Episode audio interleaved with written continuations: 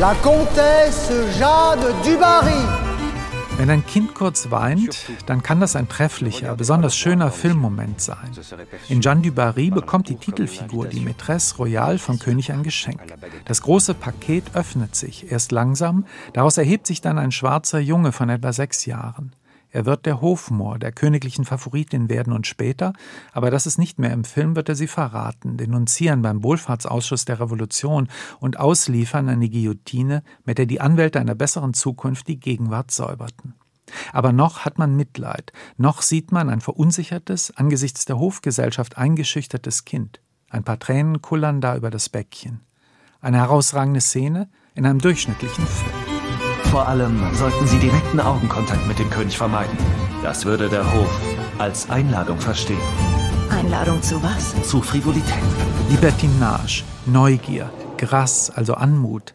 Dieser Film setzt die richtigen Zeichen. Er ist im besten Sinn unzeitgemäß. Denn er zeigt das menschliche Leben nüchtern und kühl sozusagen anti-idealistisch, als ein Leben, in dem es um Geld geht, um Macht und Karriere. Es ist ein sehr unverblümtes menschliches Streben nach Überleben und Genuss, das hier nicht durch Moralornamente ummäntelt wird.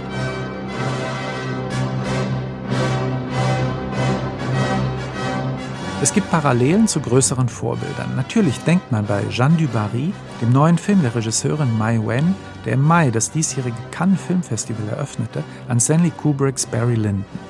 Aber damit hat das alles nichts zu tun.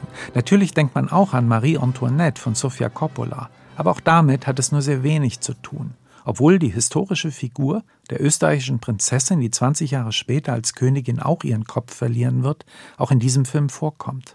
Louis, vous, ähm, tu peux parler un peu allemand?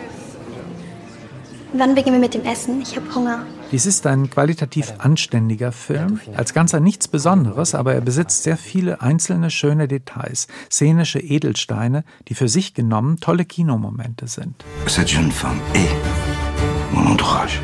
Dies ist auch ein Film voller Ironie, der in seinen besten Momenten unserer Gegenwart einen sehr scharfen, sehr fremden Spiegel vorhält. Radikales Formbewusstsein gegen die Formlosigkeit vieler heutiger Verhältnisse, Genuss gegen Puritanismus, Großzügigkeit und Menschlichkeit gegen Kleingeistigkeit und Cancellust unserer Gegenwart. Le Bien-Aimé den vielgeliebten nannte man Ludwig XV. doppelsinnig. Ein Lebemann, ein König, der sehr viele Mätressen hatte, der die Libertinage gefeiert hat und über dessen Regime die Menschen, jedenfalls die der sogenannten besseren Kreise, damals sagten, dass es sich um eine der glücklichsten Epochen der Menschheitsgeschichte gehandelt habe. Ludwig hat sich selbst das Leben schön gemacht. Daran könnte man sich so oder so ein Beispiel nehmen. Und er hat auch dafür gesorgt, dass es seine Untertanen ebenfalls möglichst friedlich und gut hatten den Umständen entsprechend. Johnny Depp spielt diesen König. Und dies ist tatsächlich der Film von Johnny Depp. Es gibt ein paar Momente, in denen er richtig aus dem Vollen schöpft, in denen sich witzige Kontraste und Parallelen zwischen der Schauspielerpersona und der Rolle ergeben. Hier sieht man eben auch einen Filmstar, der sich lustig macht über den Starbetrieb und den Filmbetrieb, der bekanntlich auch viele höfische Seiten zeigt. Alles in diesem Film ist Form, alles ist nur Theater, nur Performance. Es geht unentwegt auch auf der Leinwand um Inszenierung und alles ist große Inszenierung. Versailles selbst, der Auftritt des Königs und seiner Mätressen dort und der diversen verschiedenen Figuren bei Hofe. Aber auch der Film selbst mit einer Regisseurin, die auch noch die Hauptrolle spielt und das zu eitel und oft etwas überfordert.